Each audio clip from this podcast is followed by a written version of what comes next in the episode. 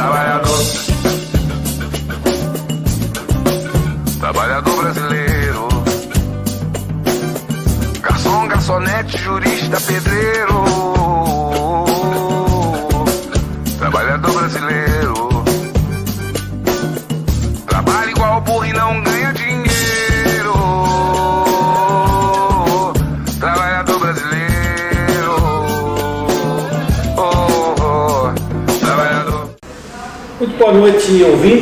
internautas. Nós estamos começando mais uma edição do programa Histórias dos Trabalhadores. Nosso convidado de hoje é o agricultor eh, Ginter Richard. Muito boa noite, Ginter. Seja bem-vindo ao nosso programa Com. Olha, Laí, boa noite. Eu gostaria, assim, de saudá-lo, eh, honrado de poder estar aqui. Então, eh, como você já mencionou, saudando aos internautas. E, então, assim, ó, eh, agricultor familiar por si próprio, isso já é muito significativo. Pois é, verdade. Então vamos começar por aí, Ginter. Eh, nos conte eh, aonde o senhor nasceu e quando. Pois é, essa é uma grande pergunta, não é? porque todos me entendem como eu sendo um pelotense, mas na verdade eu sou um índio missioneiro, porque meu pai na época, eu fico assim, ó, eh, refletindo muito sobre isso, essa área da educação, porque meus avós fizeram um sacrifício forte mesmo, que aqui da colônia Osório levavam o filho no boqueirão para estudar de carroça. Três famílias, uma vez uma levava, outra vez a outra levava no início de semana de carroça. E então depois meu pai ainda concluiu seus estudos na área de magistério e aí acabou indo lecionar em Ijuí, onde eu nasci, mas só nasci, e aí a minha infância foi até os 10 anos em Santo Ângelo. Santo Ângelo, ainda lembro a escola né, Onofre Pires, de frente à praça em Santo Ângelo, que é uma cidade muito bonita, sempre foi uma cidade muito limpa. E, mas aos 10 anos a gente retornou para Pelotas.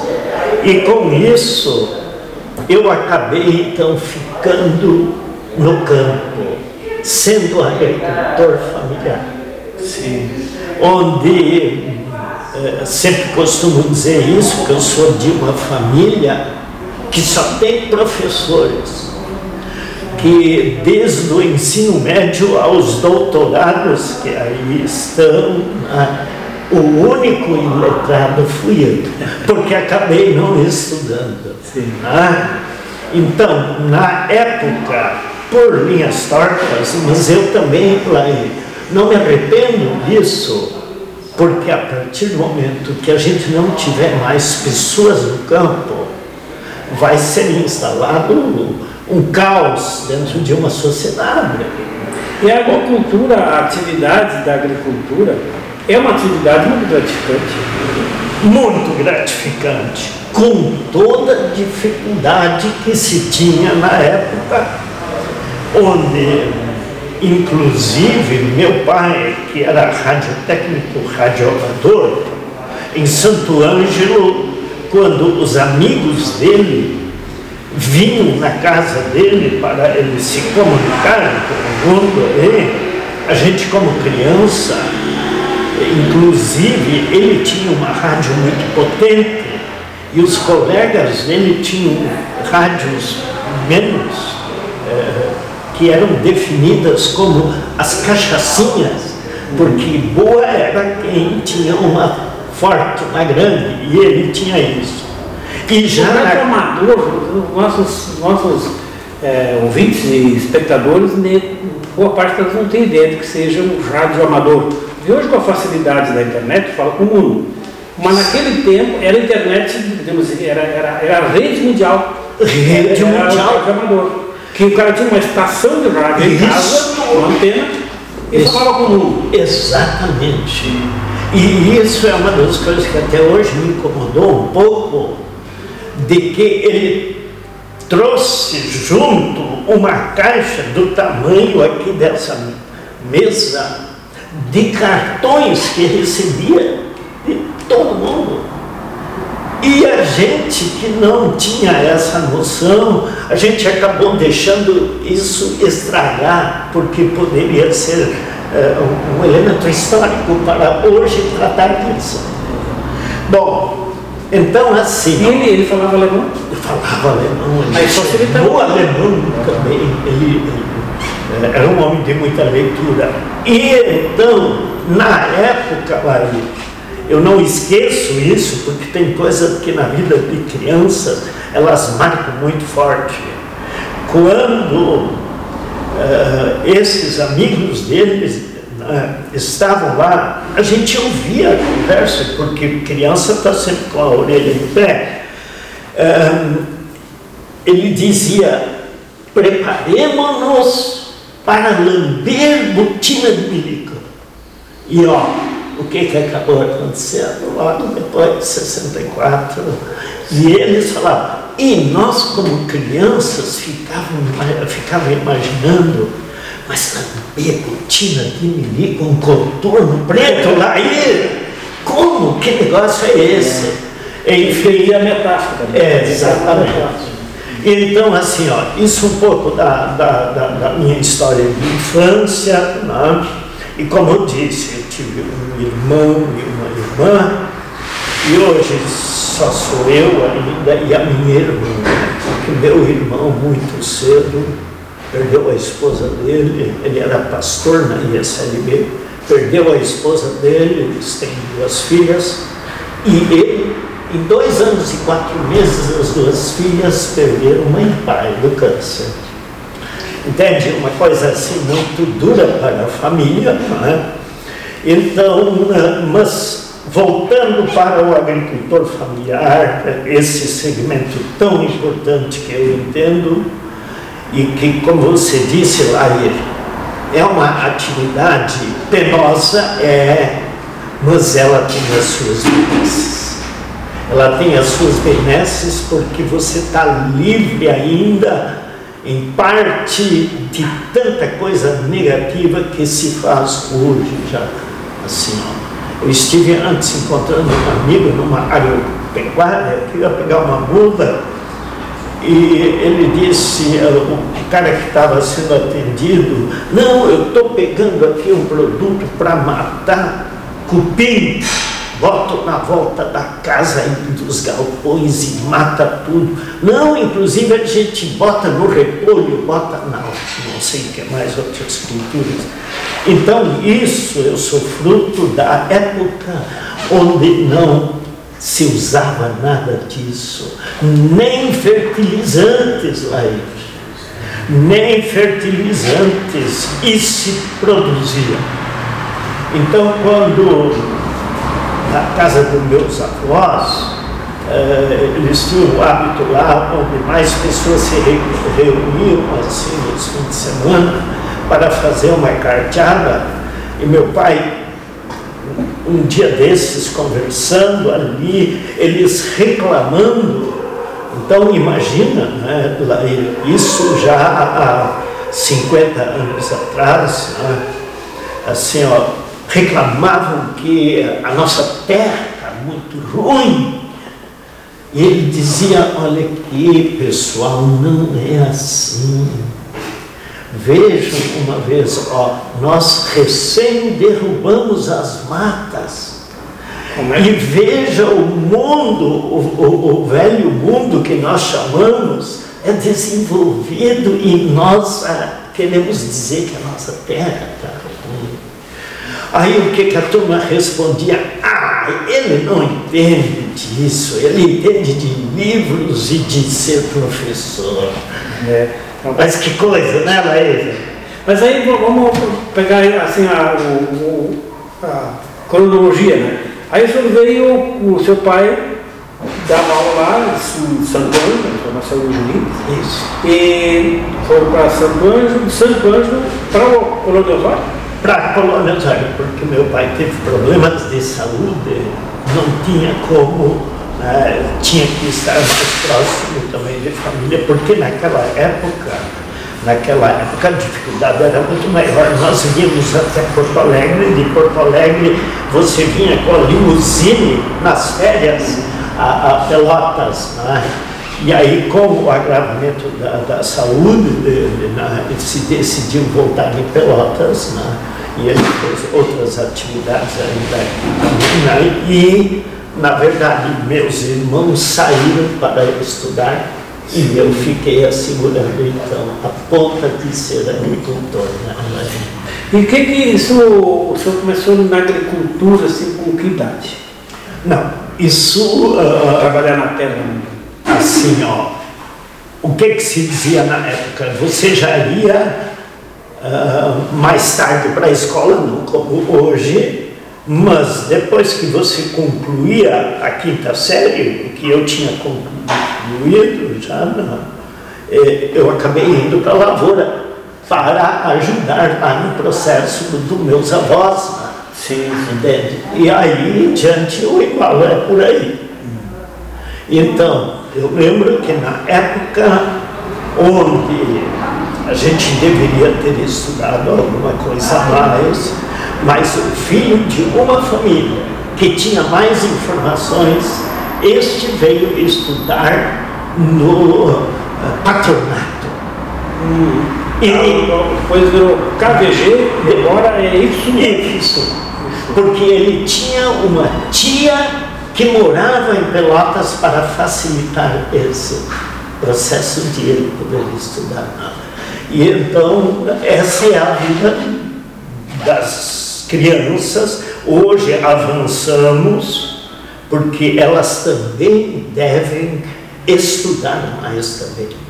Porque eh, se diz muito no interior, na época se dizia, não, se vai para a escola até na terceira série, já sabe calcular a sua carga, o que ia vender. Ó, essa era. E então. Era para escrever bilhete, Bilhete, e fazer as contas. E fazer as contas. Para não ser enganado. Exatamente. né? E o que, que qual era a produção dos seus, seus avós? né? O seu pai seguiu dando aula aqui na. Não, ele não mais, ele trabalhou um pouco na área de, de radiotécnico ainda, em função da saúde dele também. Ele estudou aonde? Ele eh, estudou em São Leopoldo, um curso de magistério, e fez outros cursos nessa área técnica também, de radiotécnica. Esses diplomas todos eu guardei, todos dele, que estão lá. Porque naquele tempo o rádio tem, tinha os cursos por correspondência. em correspondência. É, eu trabalhei, eu comecei a trabalhar na tenho, em substituição ao eletricista que estava se aposentando, que na origem ele era radiotécnico formado no Instituto Universal Brasileiro. É. E, bom, ah, mas aí é, ele seguiu na, fez aquela profissão e, e tu foi para lavoura. E qual eram as culturas? tá, Sim. da- Então, na época, assim, ó, é, eram momentos muito difíceis, onde começava a se desenhar e começou mesmo a política leiteira, Sim. onde O tambo. o tango, é, o tango, mas era uma coisa assim, ó, muito reduzida, porque não se tinha informações que nós temos hoje, né, Laí? assim, ó, é, porque se plantava o milho, o milho, o feijão, as culturas de subsistência, e a batata era o grande trem pagador. A batata era para ganhar batata, dinheiro. Essa era para ganhar dinheiro, porque tinha que ter uma cultura também eh, base, como se diz, que traz o dinheiro do qual você precisa para as suas vendo. demandas. E os demais complementam isso. Mas aí a, a produ- produção de leite é que foi introduzida, então, Inclusive, o tio meu foi o primeiro carregador de leite para Consulate. E onde a propriedade ali era onde saía ele, ele morava também ali, né? e, e isso se desenvolveu e depois veio também a, a cultura da agroindústria, para a agroindústria, que era o moranguinho, que era todas essas questões para uh, se entregar na indústria. O carregador de leite, ele tinha, tinha um caminhão. Né? Começou com uma caminhonetezinha Fire. Ah, e depois uma 4000, então, bom, aí né, ah.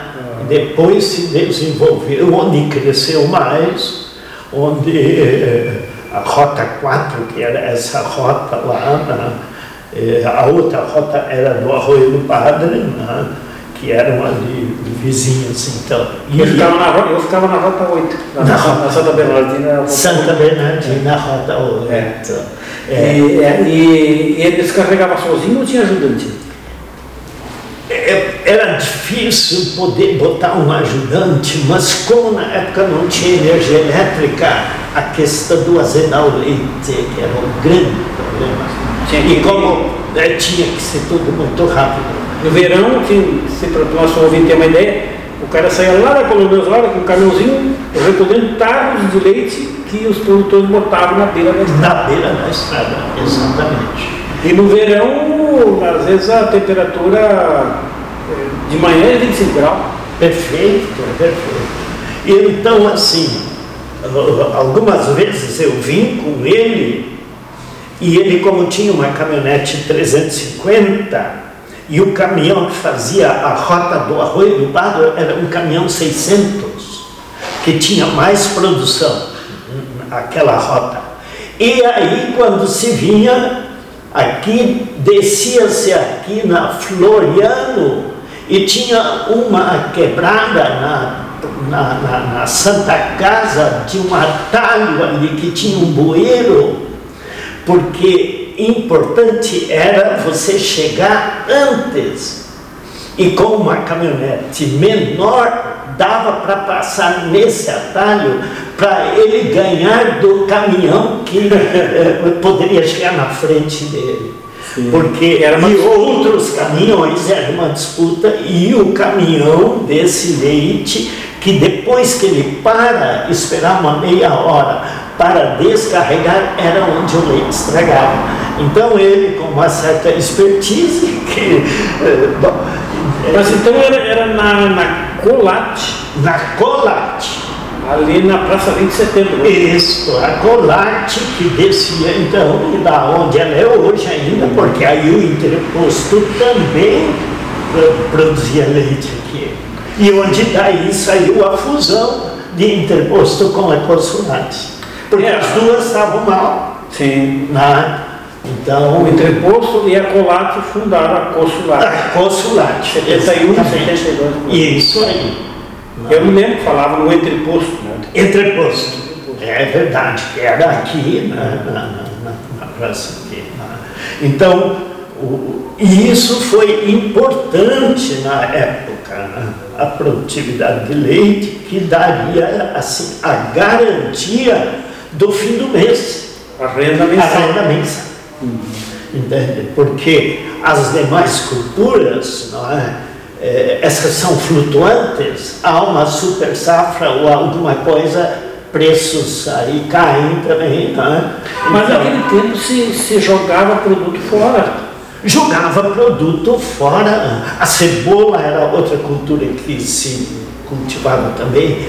Eu lembro que ia cebola se levou uma carga de cebola para o Irga, para o Irga lá, e essa cebola era mandada então para São Paulo, para, e, e olha, sabe, era uma coisa assim, ó, e esse caminho ao carregar ele choveu e ela molhou, aí não podia entregar, ela assim teve que se secar. A cebola que era enrestada, não é como hoje na gôndola, é, teve que se secar elas nos depósitos do, carru, do carúcio para depois carregar o caminhão de novo e levar no porto. Olha, sabe, tudo assim, ó, engenhocas da agricultura familiar que ela enfrentava e ainda enfrenta hoje de outro jeito, né?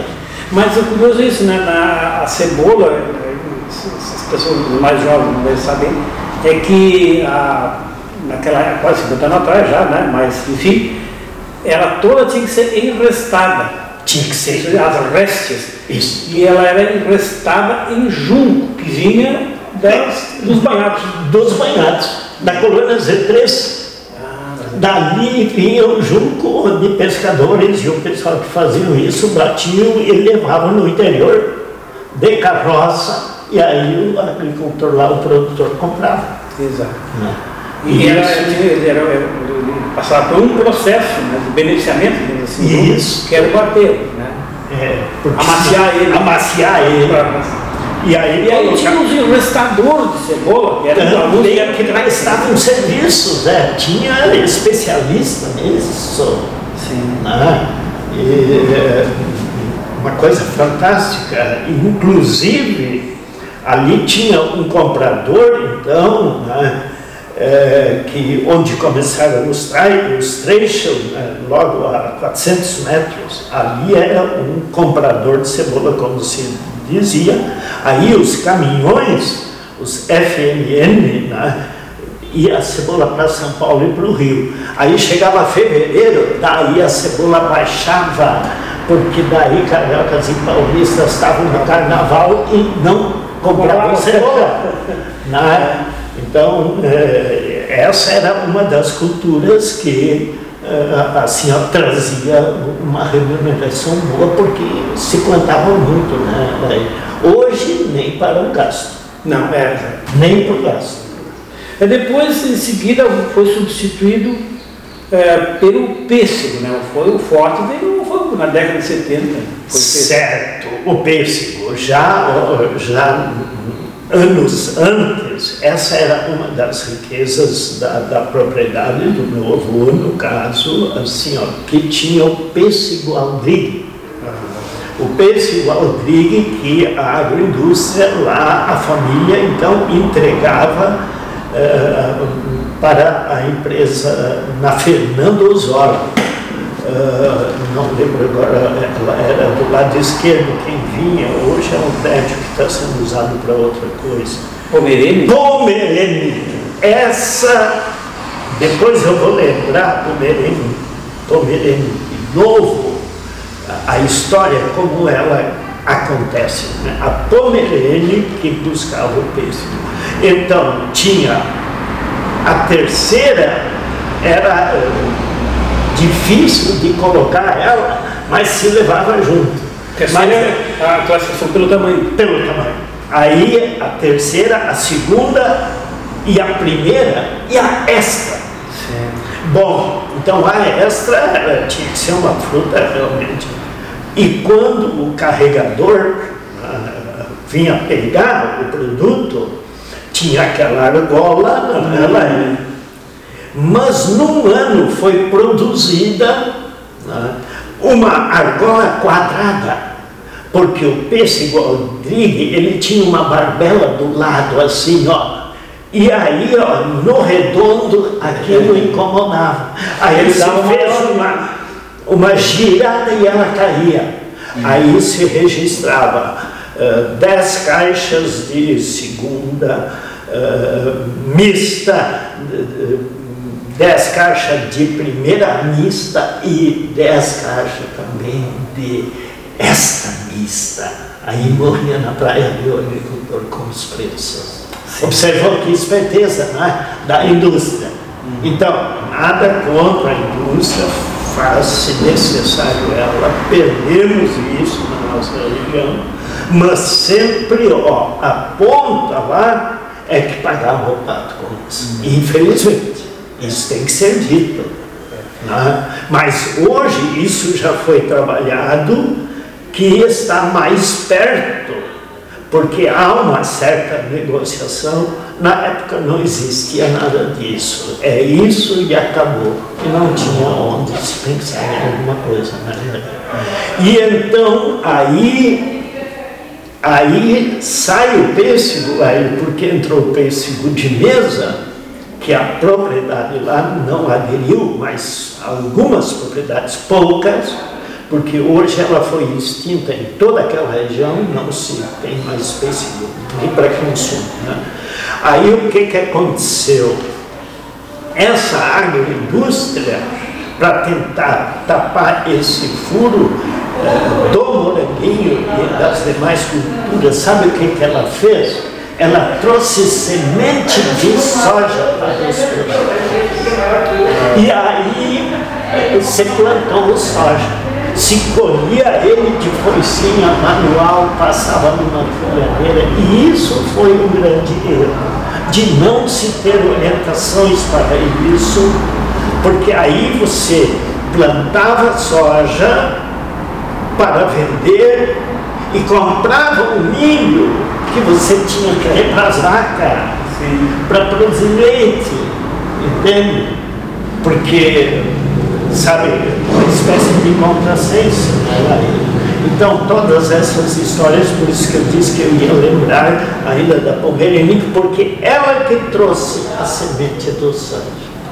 Interessante, não é? é. E como isso. Uh, Felizmente hoje, eu acho como você já disse, né, temos tantas maneiras de comunicação, mas também muitas vezes elas deixam a desejar, né, onde o agricultor já tem melhores informações. Né? Mas... E o, teve um, acho que foi muito efêmero também a, a, o cultivo do, do aspargo. Bom, esse sim, justamente, né? ele ainda entrou um pouco antes é, do soja também. Sim. Né? Mas essa foi uma cultura assim, que trouxe uma estabilidade boa, porque ela é uma cultura muito exigente a nível de fertilidade e na época então os solos tinham boa estrutura e também se eh, usava realmente tudo aquilo que era orgânico para dar uma estrutura melhor. Né? E onde se fazia isso tudo manual, depois entrou a tecnologia já de algumas técnicas com alguns tratores que se tinha então no nosso meio, mas ainda poucos, e isso acabou assim, ó, eh, sendo um pouco danoso né, eh, para essa cultura, porque ela agredia muito o sistema radicular. Né? Porque dentro do manual, tração animal, ela era mais cuidadosa. Né? Isso foi ajudando, mas ah, o empobrecimento do solo, porque ela é muito exigente em fertilizante. E daí os maus manejos também, que hoje já não se faria mais isso, por exemplo, não se tinha regras para fazer uh, os terraçamentos e o cuidado com a erosão, né, Então, isso, onde pegava assim, ó, da declividade, né, é, a parte de cima ia lavando e ia, ia, ia o, o, suco da terra ia para sangue. Exatamente, ia para sangue, é verdade. E depois, então, foi uma pena né, desta cultura, sabe-se assim, ó, de que outros países, o Chile é um deles que produz, não é? E essa é, derrocada da agroindústria que levantou os panos, não é? Porque viu que era mais importante na época investir em outras coisas. Que pelo menos pelas informações que eu tenho e sei assim, que investiram em outros lugares, investiram inclusive em em, em compras de, de, de terras né, e uma série de coisas onde, na verdade, o nosso interior ficou penalizado com isso.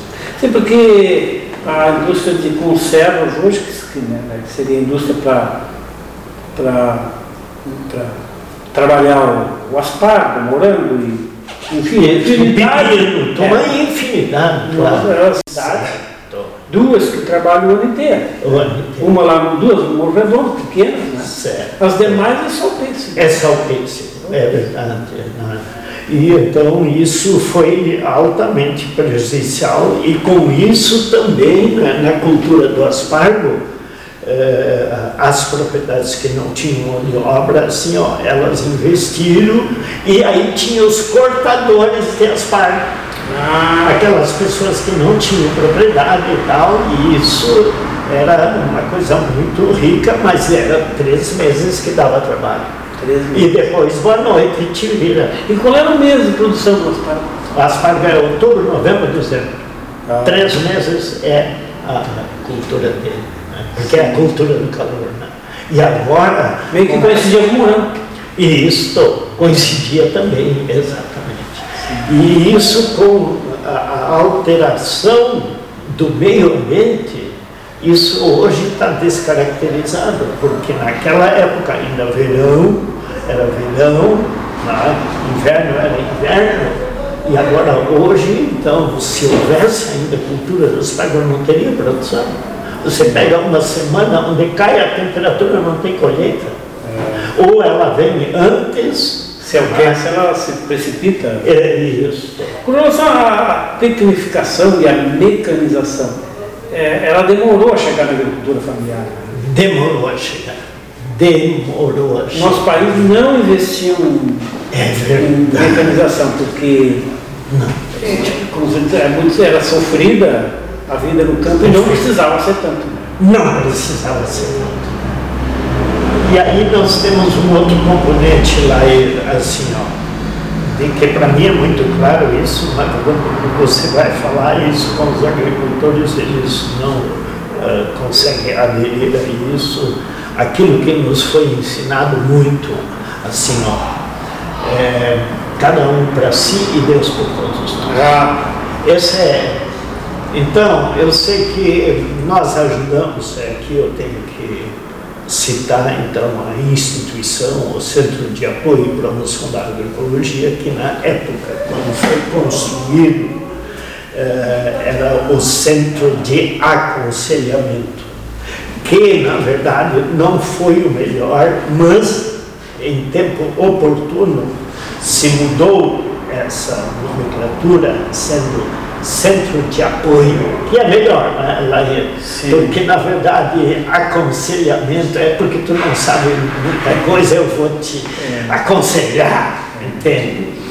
Esse, é, essa instituição, na época eu presidi o grupo de apoio, nós fizemos assim, ó, experiências é, com recursos muito pequenos, assim, de poder, dentro da agricultura familiar, financiar uma ensiladeira uh, estacionária pequena uh, para cinco famílias.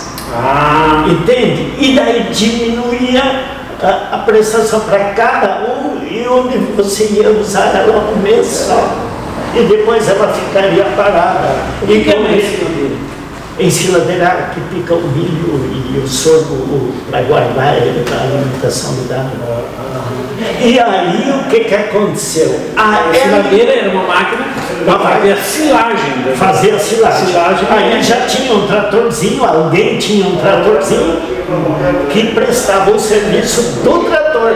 Mas para essas eu fiz parte de um grupo de dez famílias. Cinco anos eu levei para nós fazer isso.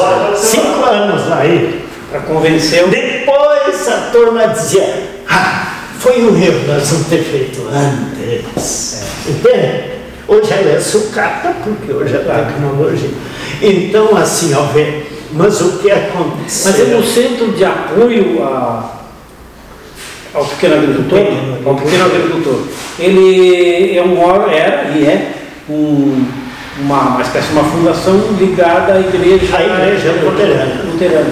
Luterana. Porque assim, ó, é, que isso é, é, é, histórico e tão visível na vida é, dos imigrantes, né, sejam eles alemães ou italianos ou outras etnias, de que é, é, essa, essa questão assim da,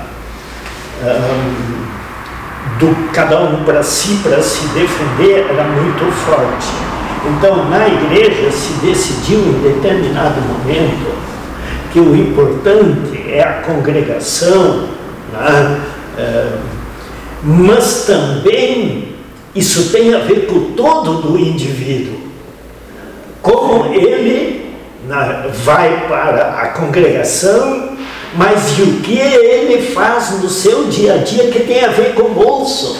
Sim. Ó, então, onde se decidiu em determinado momento, em concílio, se decidir por um centro de apoio ao pequeno agricultor. E isso é coisa de 40 anos atrás. É 40 e 45 anos quase. Sim. Então, assim, especialmente a região sul, então aqui assim, ó, conhecida como a região do arroz e do gado.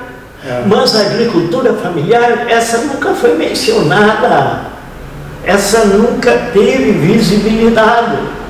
E isso acabou desencadeando, então, assim, um outro olhar, um olhar do associativismo, de fazer as coisas para poder enfrentar mesmo as dificuldades na né, Então foi algo assim decisivo e muito importante para a região. Né?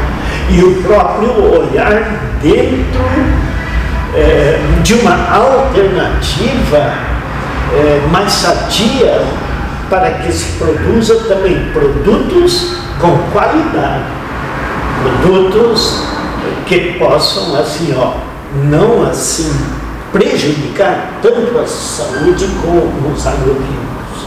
Que agora está se vendo todos os desmandos né, de que são implantados aí por cada vez mais você aplicar venenos. Não, só para registrar, né, falando histórias do trabalho, o problema que se pretende, né, sei lá, alguém vai olhar isso não sei lá na frente, né? É, no mês passado, aqui no Rio, Grande, no Rio Grande do Sul, a Assembleia Legislativa, por iniciativa do governador Eduardo Leite, a, a, a, anulou, assim, anulou uma lei, né, revogou uma lei que proibia o, a utilização de agrotóxicos que fossem proibidos na seu lugar de origem. É. É, vamos supor um, um agrotóxico produzido na França. É proibido de ser utilizado na França, ele também era proibido aqui no Rio Grande do Sul. Porque se não serve para lá, por que vai servir aqui?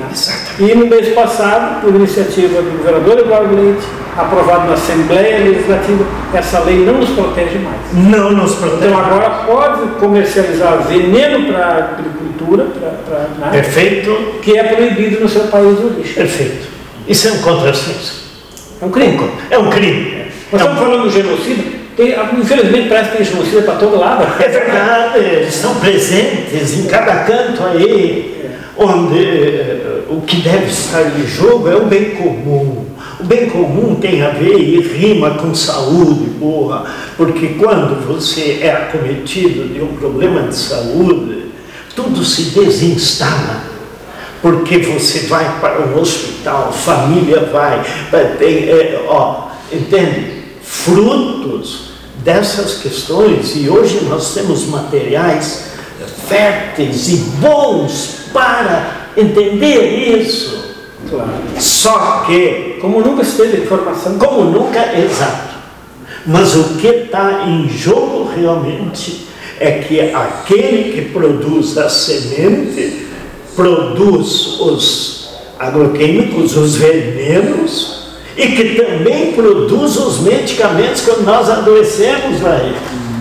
Veja, é uma cadeia fechadinha que é assim algo então eu me lembro assim lá dentro da minha caminhada em Pelotas, eu sabia de cor e salteado a farmácia Caos, naquele lugar bonito ali no nosso centro aqui. Mas agora tem uma na esquina, uma no meio da quadra e na outra esquina tem mais. Às vezes uma do, uma do lado da outra. Uma do lado da outra. Mas, uh, Guinter, tu falou na questão da semente. Né? É, tu viveu essa transição é, da, se, da semente preservada para a semente comercializada? Exatamente. E isso é, é, é, algo assim que técnicos resistem e também se defendem quando a gente trata disso. Eles dizem, não, mas vamos ver, nós temos os bancos garantidos. Se der problemas, aí nós temos lá para buscá-los de novo. Mas isso é altamente nocivo, não é? Por exemplo, não é?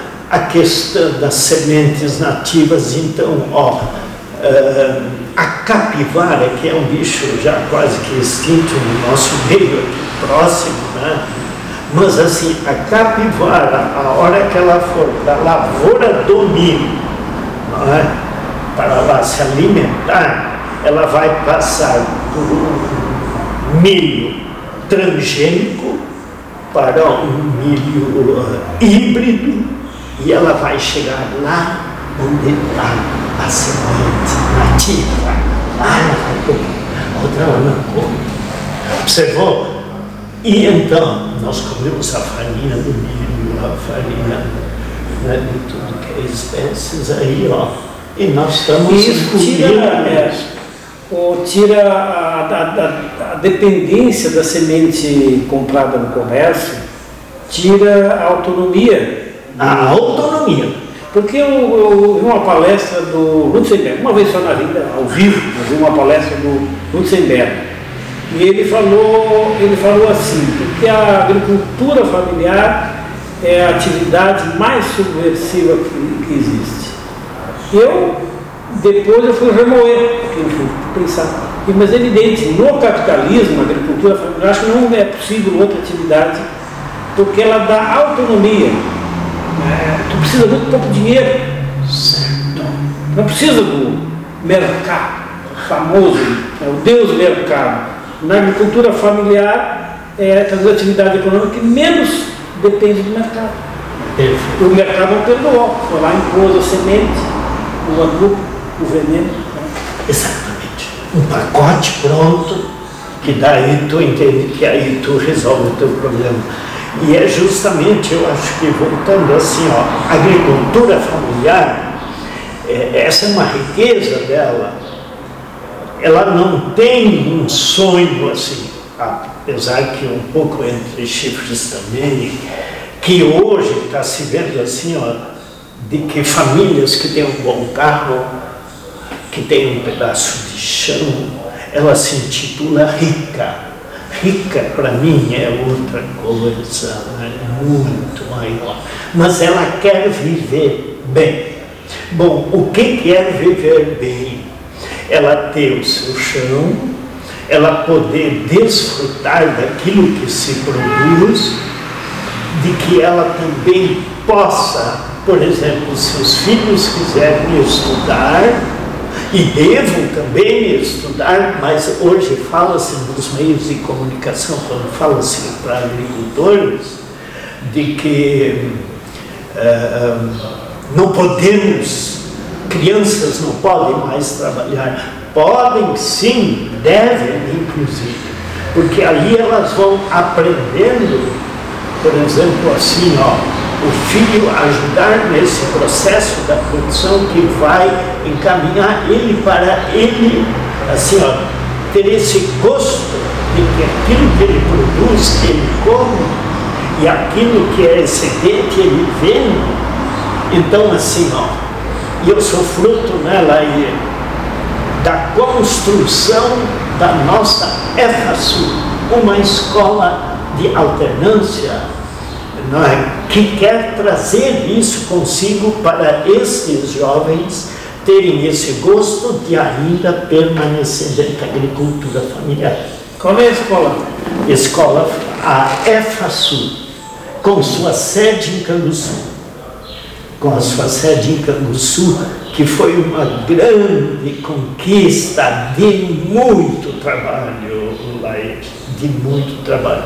Isso é algo que nasceu na França em 1935 e hoje ela está então no Brasil já em 12, 12 pelo menos 12 estados.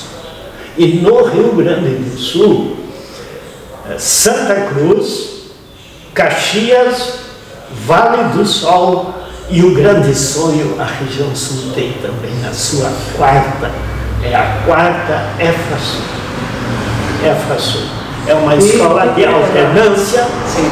Ela, o, o, modelo pedagógico que é, é, que é trazido ou ela é uma sucursal da, da escola original? Justamente ela é uma escola onde uh, o aluno fez o seu primeiro grau e ele vai fazer lá o seu segundo grau oficial e vai ter um curso como técnico. Uh, o primeiro grupo que foi que formou teve uh, a certificação do IFSU, porque é uma construção de muitas mãos, uhum. onde o, o IFSU entrou nessa jogada pela importância desse projeto. Quantos anos já tem na, escola lá? Ela está no quarto, no quarto vai para o quinto ano. É, para o quinto ano. Recente.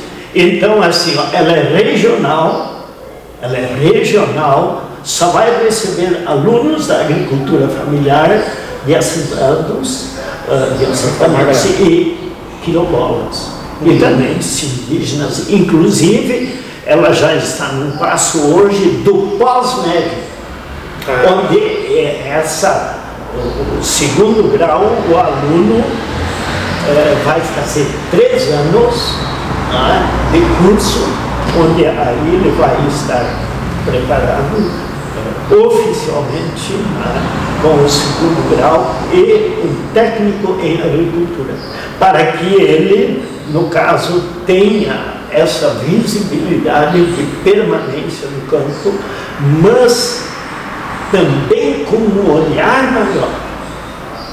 E assim, uh, em regime de internato, onde nós chamamos os professores de monitores, e a maior parte tem formação de mestrado e até doutorado, que dão de si, às vezes não cobrindo o combustível para eles irem lá lecionar, que lecionam nas universidades e nas escolas aqui. Então, essa contrapartida, né, onde, então, assim, bom, como é que se sustenta? É uma outra questão, então. Bom, a família que traz os alunos na segunda-feira eles ficam uma semana na escola e na escola também tem que comer, tem que dormir, tem que ter todo esse aparato.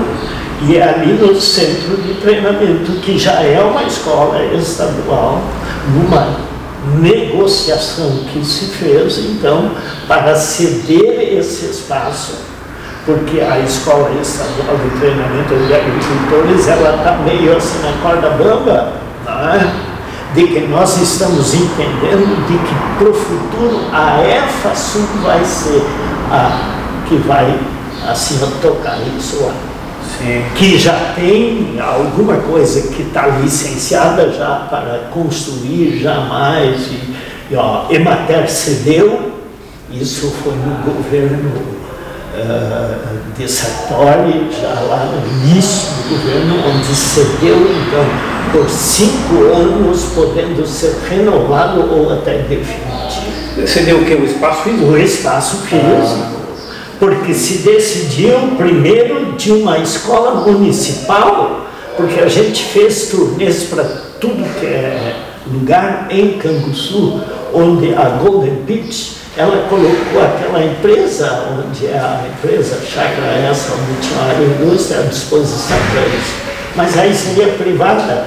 Aí uma escola quase nova, que só tinha oito alunos no município, E ele disse, não, pode ser aqui.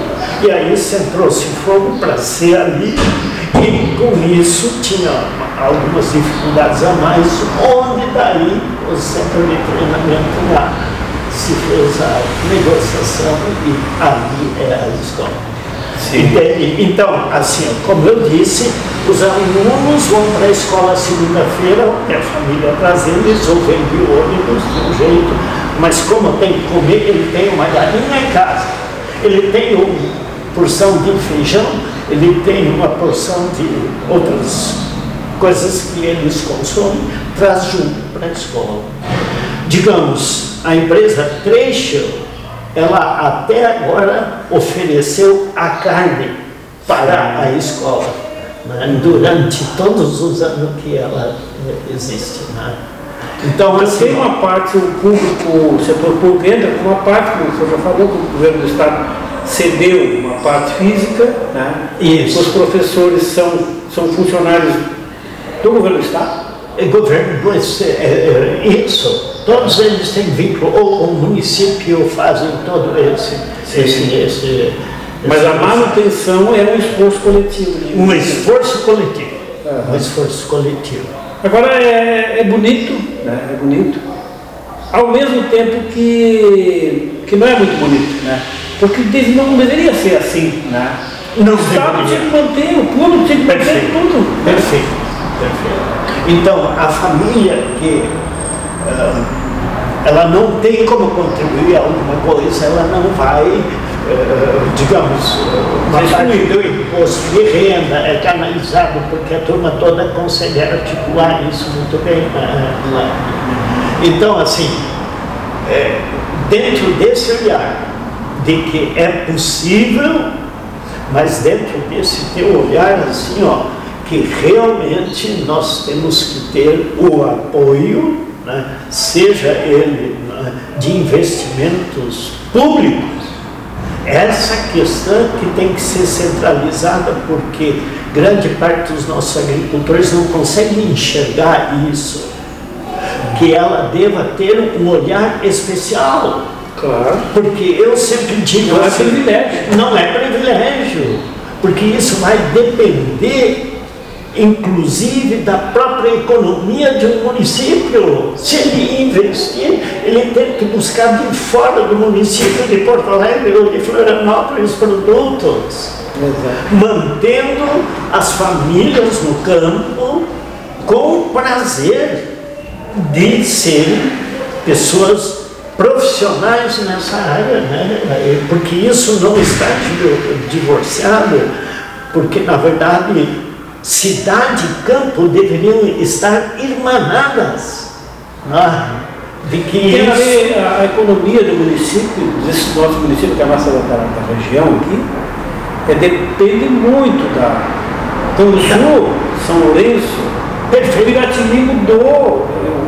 A gente vai de vez em quando a Piratini, antes dos assentamentos da reforma agrária, era uma coisa. Depois dos assentamentos, não vai haver desenvolvimento que a nossa região sem ter gente. Exatamente. Porque a nossa região é uma região deserta, comparada com outras regiões. Claro. Mas por que tudo dá certo na serra? Tem gente. Tem gente. Né? Trabalha. E isso me remete a lembrar assim, uma pessoa de Canguçu, o ex-prefeito Cássio Mota, ele é assim embaixo que você disse, né?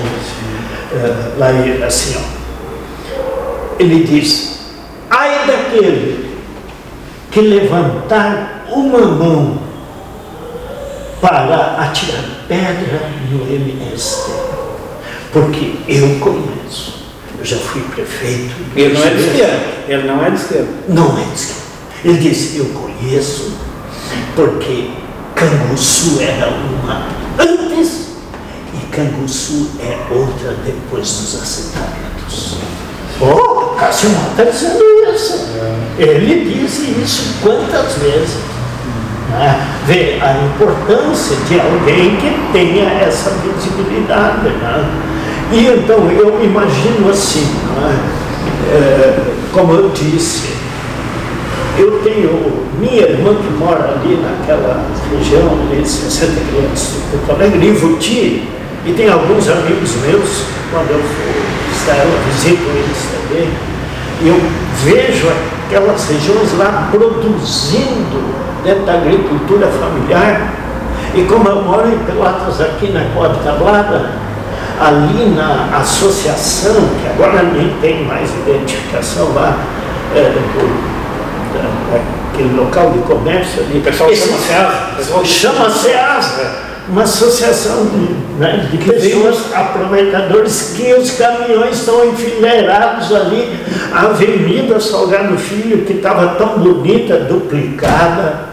Agora é um inferno aquilo ali, não tem espaço para isso e o dinheiro que vai embora. Então, cada caminhão que chega. Cada caminhão que chega leva um É. monte de dinheiro embora. E aí nós aqui eh, ah, migramos para o perímetro urbano, é? onde nós, se ainda não tínhamos uma grande identidade onde nós vivemos, quando nós viemos para um perímetro urbano, nós viemos para um outro mundo. E aí, o que, que nós presenciamos hoje? Eu conheço pessoas assim, ó, de que Canguçu, por exemplo, eh, São Lourenço, da região sul aqui, está tudo em Pelotas.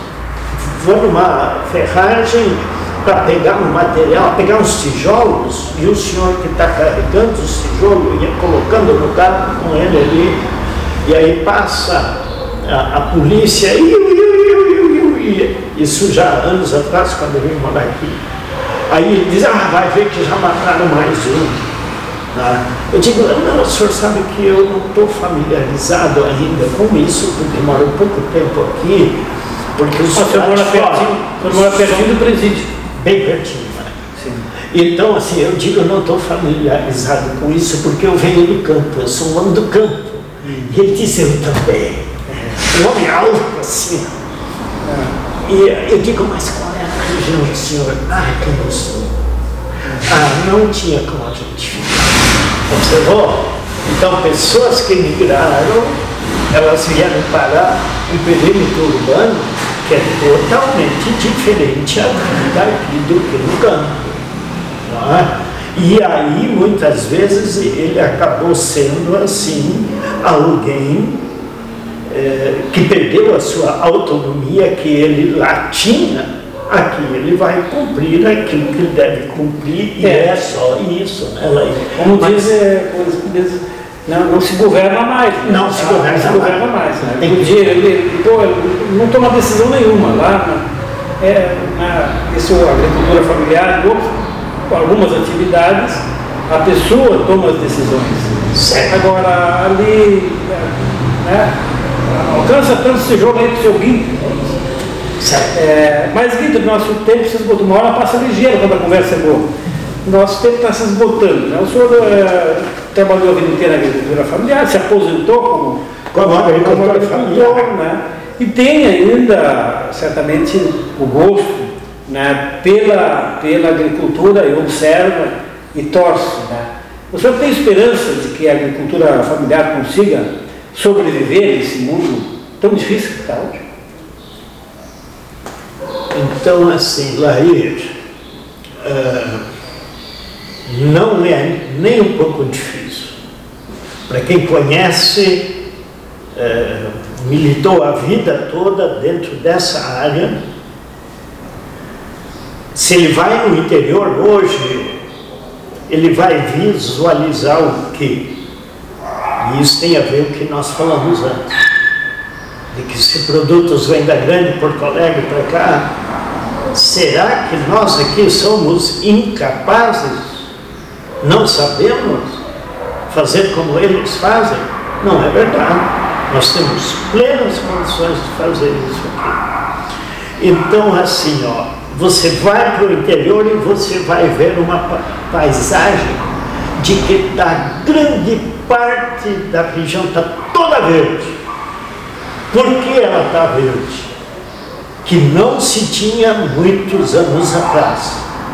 Mas com o boom das commodities que se chama, você planta soja agora em hortinhas, como onde a automotriz às vezes não tem condições de ali manobrar para colher aquilo. Então, aí a turma vê também na televisão, não estou fazendo crítica a, a, pessoas que pensam assim, não, viu o agro, o agro é tudo, olha aí, ó, por isso, ah, o preço que está o soja, olha, vou liquidar com tudo, isso.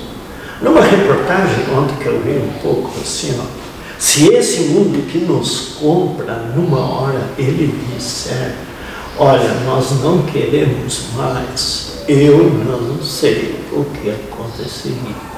Então, assim, ó,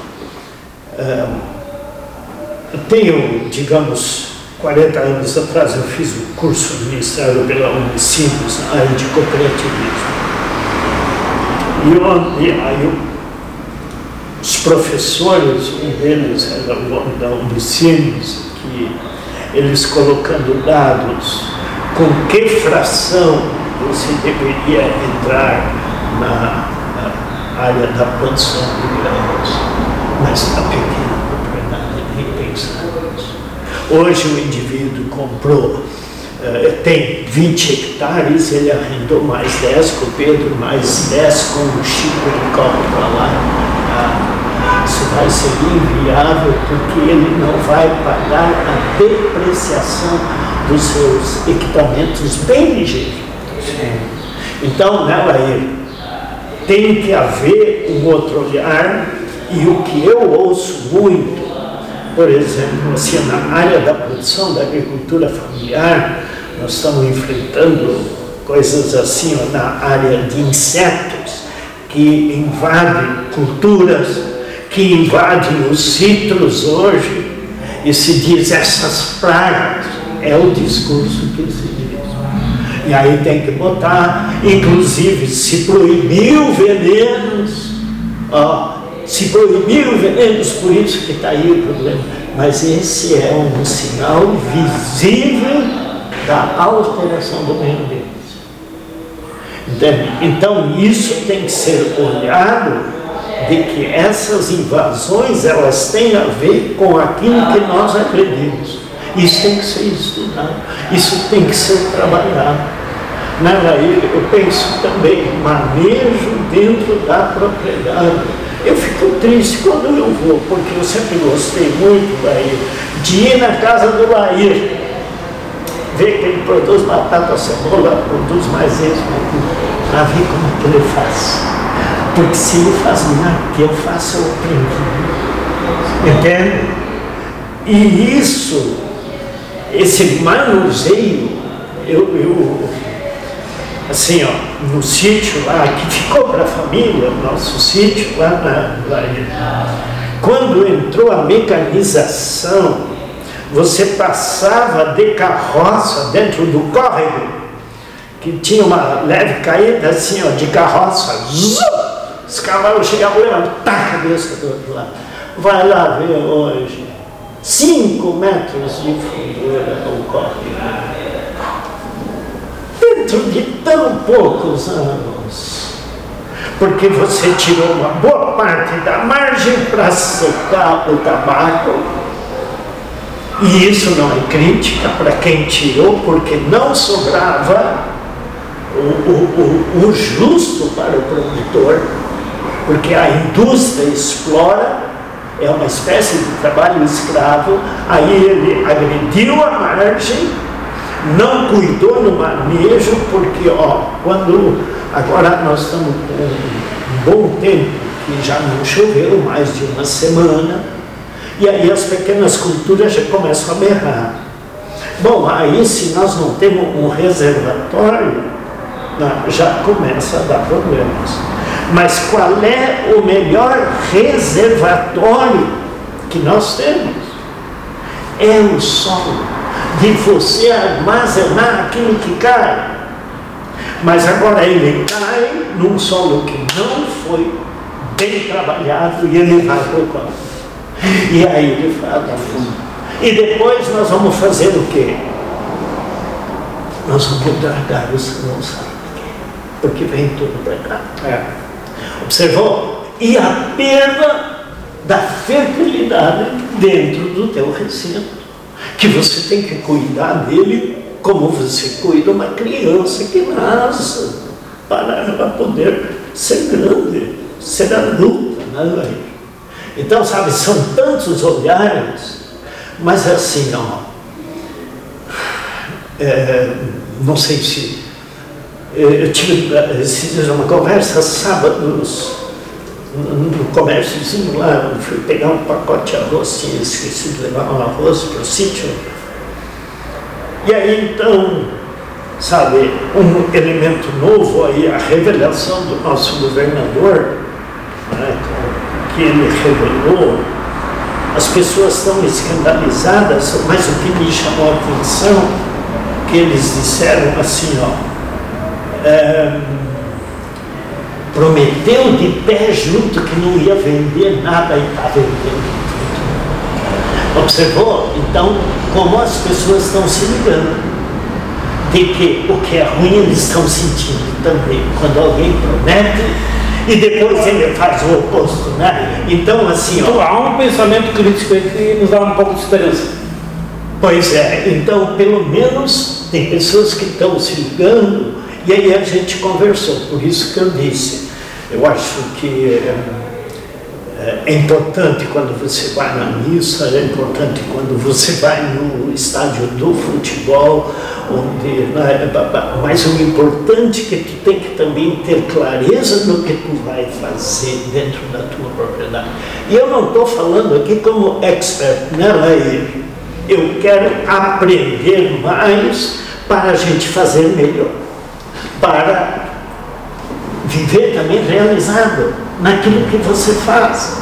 Porque aquilo que você faz te dá o retorno para você poder, ó, fazer com que o filho possa ir para a escola, estragou a geladeira, eu posso comprar ela, é? entende? E isso é o que eu tentei dizer assim, viver bem, né, Laí? Porque não ter, porque essa é uma das coisas que o agricultor familiar, ele ele está perdendo isso com o cultivo do soja, que esse é o, a abertura de um lugarzinho para ir para o céu, mas ele é muito mais danoso é, é, é ver, cuidar bem daquele chão ali onde ele vai né, te ressarcir, né, sabe? Isso tem que ser tratado também quando vamos na missa e quando vamos uh, no, no, no, estádio, sabe? Mas as pessoas uh, costumam não fazer isso, porque no meio de tanto barulho, como se diz, ainda mais agora nesse mais de um ano, quase um ano e meio que nós estamos com a Covid, ela desinstalou o que já estava meio complicado, desinstalou mais ainda, né, Laís?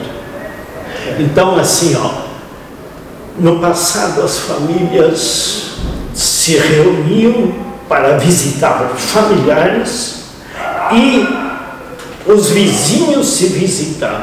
Hoje ninguém mais faz visita. Bom, se era bom ou não, assim, ó, ia olhar quantas cabeças de gado tinha, 5, 10, tal, ah, ia olhar a lavoura, e depois tomava o café e depois era hora de ir embora. Isso não existe mais. Porque ali se trocava ideias, se pegava o ovo e levava lá no, no parede longe para trocar os ovos para criar um pinto melhor. Né? Então aí, isso é o que eu. É isso que vamos ter que, vamos ter que resgatar. Resgatar. Então, talvez, quem sabe, se a pandemia foi um grande mal para todos nós, ela traga esses aspectos positivos, pelo distanciamento obrigatório que se teve, é, se sinta a necessidade de, de, de uma aproximação. Nós, nós uh, vamos encerrando então a nossa conversa aqui com o Guinter. Muito obrigado, Guinter. Foi uma satisfação. Pelo tempo encerrou, ah, obrigado, Laí. Espero que uh, dentro de um olhar assim, sempre digo, eu sou um caipira lá do campo, né? e uh, estou muito feliz então aqui Laí, né? especialmente nesse recinto aqui tão bonito, né? esse arranjo aqui, né? e o nosso cinegrafista aqui, né? alguém jovem porque eu sonho muito ainda, porque eu já estou me encaminhando assim para o saguão de Clark, né? mas eles querem me mandar matos depois, eu não sei se eu vou entrar em algum lugar. Obrigado, tá? Encerramos aqui então mais uma edição de Histórias dos Trabalhadores.